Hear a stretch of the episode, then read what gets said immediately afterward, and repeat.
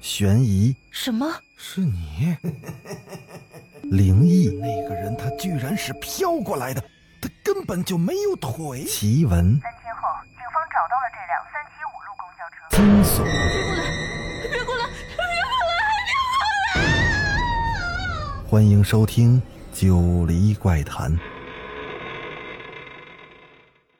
Hello，各位听友伙伴，大家晚上好，欢迎继续收听《九黎怪谈》。咱们今天来讲个故事，名字叫《灵魂再生》。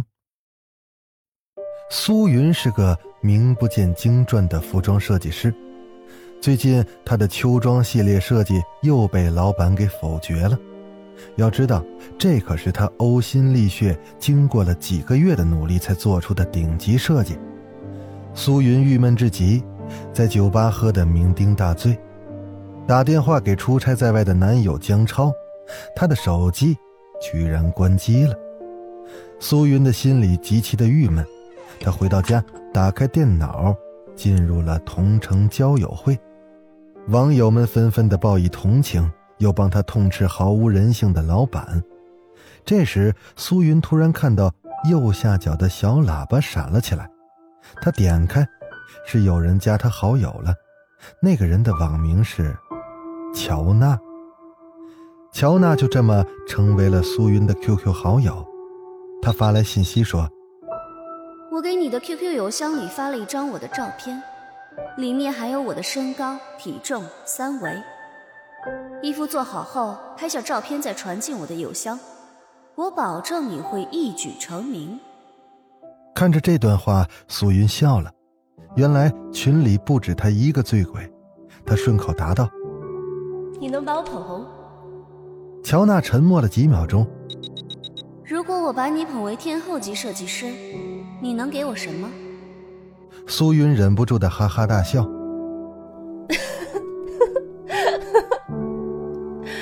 如果我能成为天后级设计师，你要什么我给什么。乔娜迅速的回了一句：“一言为定，一言为定。”然后。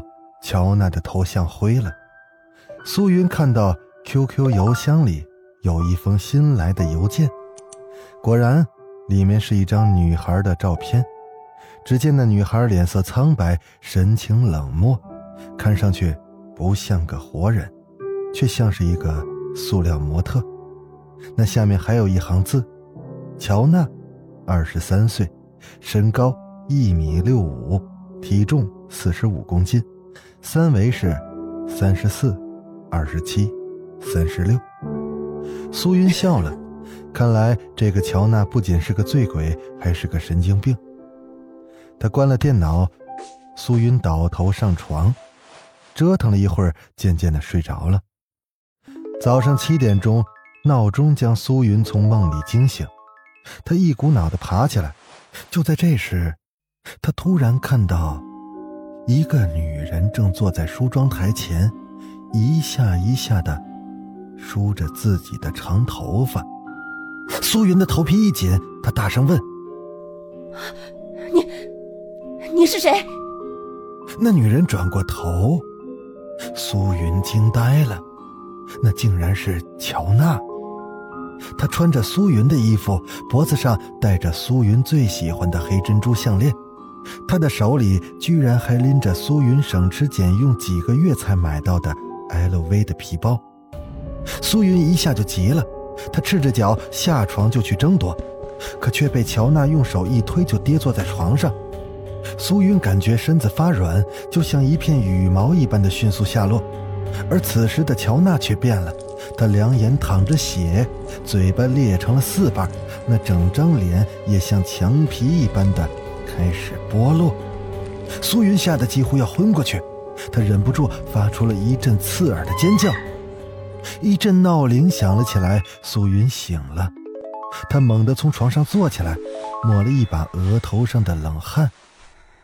这原来是个梦，可是他的心里仍然是突突的跳个不停。半晌之后，苏云灌下了大半杯的冷水，这才稍稍的平静下来。他吃了几片饼干，正准备换衣服上班，可他突然发现那首饰盒里的黑珍珠项链不见了。苏云一惊，他再看挂在衣架上的手包也是不翼而飞了。苏云大惊失色，难道昨晚遭贼了？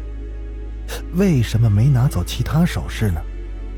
蓦然间，苏云又想到了那个梦。难道是乔娜？不，这不可能啊！但苏云赤着脚将门窗彻底检查了好几遍，根本就没有丝毫有人进入过的迹象。苏云懵了，他走到电脑跟前，他迅速的敲击键盘。乔娜的照片被打开了，他只看了一眼，苏云就目瞪口呆。昨晚面无表情的模特照片，现在变了。他嘴角上翘，似乎露出了一丝嘲讽。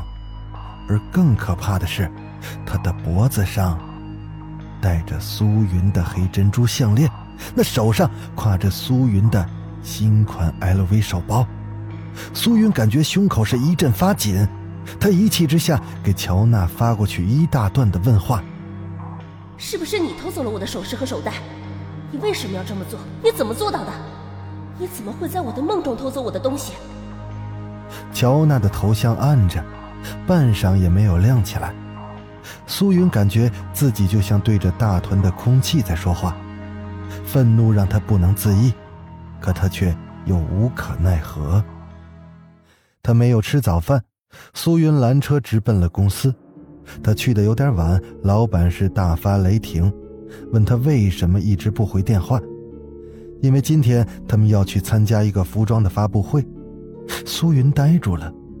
以前这样的发布会只有大牌设计师才会跟着老板去，可为什么今天老板要带他呢？整整一天，苏云的心就像坐过山车一般。老板神经质的要他拿出一款最独特的设计，他要选一批设计师的作品去参加年度服装的设计大赛。回到家之后，天已经黑了，苏云是筋疲力尽，可是他还是振作起精神，再次打开了乔娜的照片。那 QQ 上，乔娜也回话了：“我只不过是想让你相信我能够做到。现在。”你相信了吗？苏云虚弱的敲了几个字。我相信了。洗了一把脸，苏云赌气般的拿起了铅笔，他开始勾勾画画。乔娜的身材几乎跟标准的模特无异。苏云胡乱的设计了一件白底儿黑花的无袖连衣裙，胸开成了大大的 V 字，然后在裙摆处做成了夸张的。大波折鱼尾，在他看来，这件裙子简直就是糟蹋布料。可乔娜不是想要自己的设计吗？给她就是了。从柜子里扯出了一块绸料，苏云拿起了剪刀，不稍片刻，已经裁剪完毕。然后他快速地缝制起来，缝纫机一通滴答的乱响。几个小时后，新设计的时装完工，苏云将它套到了模特的身上。胡乱的拍了几张照片，就传到了乔娜的邮箱里。然后他给乔娜发了一条信息：“我给你做了一件晚装，你能让我成为天后级设计师。”乔娜的头像依然暗着，没有回应。苏云太累了，她坐在椅子上，歪着脑袋睡着了。不知过了多久，她突然听到电脑发出了“叮”的一声响。苏云迷迷糊糊的睁开眼，刹那间，他惊得睡意全无。那电脑中乔娜的照片又变了，她居然换上了苏云新设计的服装，而且她的脸变得笑盈盈的。苏云几乎不敢相信自己的眼睛，他猛地起身，却不小心把什么东西碰到地上。他转过头。是他的 LV 手包。苏云打开手袋，那里面一应俱全。他掏出手机，屏幕显示十五个未接来电。苏云再奔到首饰盒前，黑珍珠项链也回来了。他呆呆地坐在电脑前，苏云除了震惊，还是震惊。这个乔娜，到底是人是鬼呢？一连几天，苏云都不能集中精神，他有点害怕开电脑了，他怕极了看到乔娜，可是他却隐隐的感觉到，那乔娜就在他的身边，甚至他无时无刻不在注视着自己，这让苏云感到恐惧正从四面八方向他包围。但苏云万万想不到的是，就在半个月后的某天深夜里，他被一阵电话的铃声惊醒了。那里面传来了是变态老板粗重的喘息声，可接下来老板的话，让他差点从床上跳起来。苏云，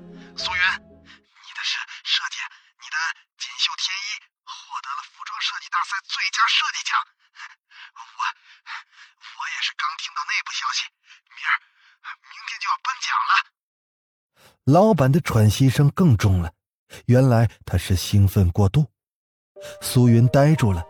前阵子老板催得急，可苏云心灰意冷，他就把给乔娜设计的鱼尾裙交上去充数了，还胡乱的起了个“锦绣天衣”的名字。可想不到，竟然得了大奖了。合上手机，苏云满脸的潮红，再也睡不着了。苏云设计的锦绣天衣一经投产，订单如同雪片般的飞了过来。老板再看到苏云时，那脸上的笑容愁得几乎就要躺下来了。当月的大红包够苏云交一套小房的首付了。苏云也是兴奋异常，他知道这全都是乔娜的功劳。那款衣服不过是随手设计的，跟性感女皇的称谓也是毫不搭调。周末，苏云端了杯红酒，他打开电脑，登录了 QQ，他给乔娜发信息，只有两个字：谢谢。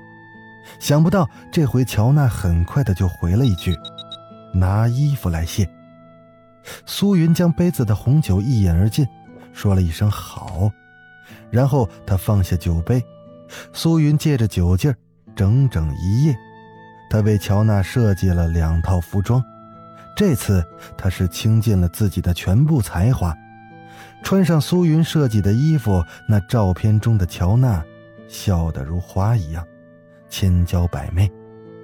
乔娜也没有辜负苏云，这两套衣服投放市场之后卖的是极为火爆，而且他们还被顶级的服装杂志评为最具时尚魅力的服装。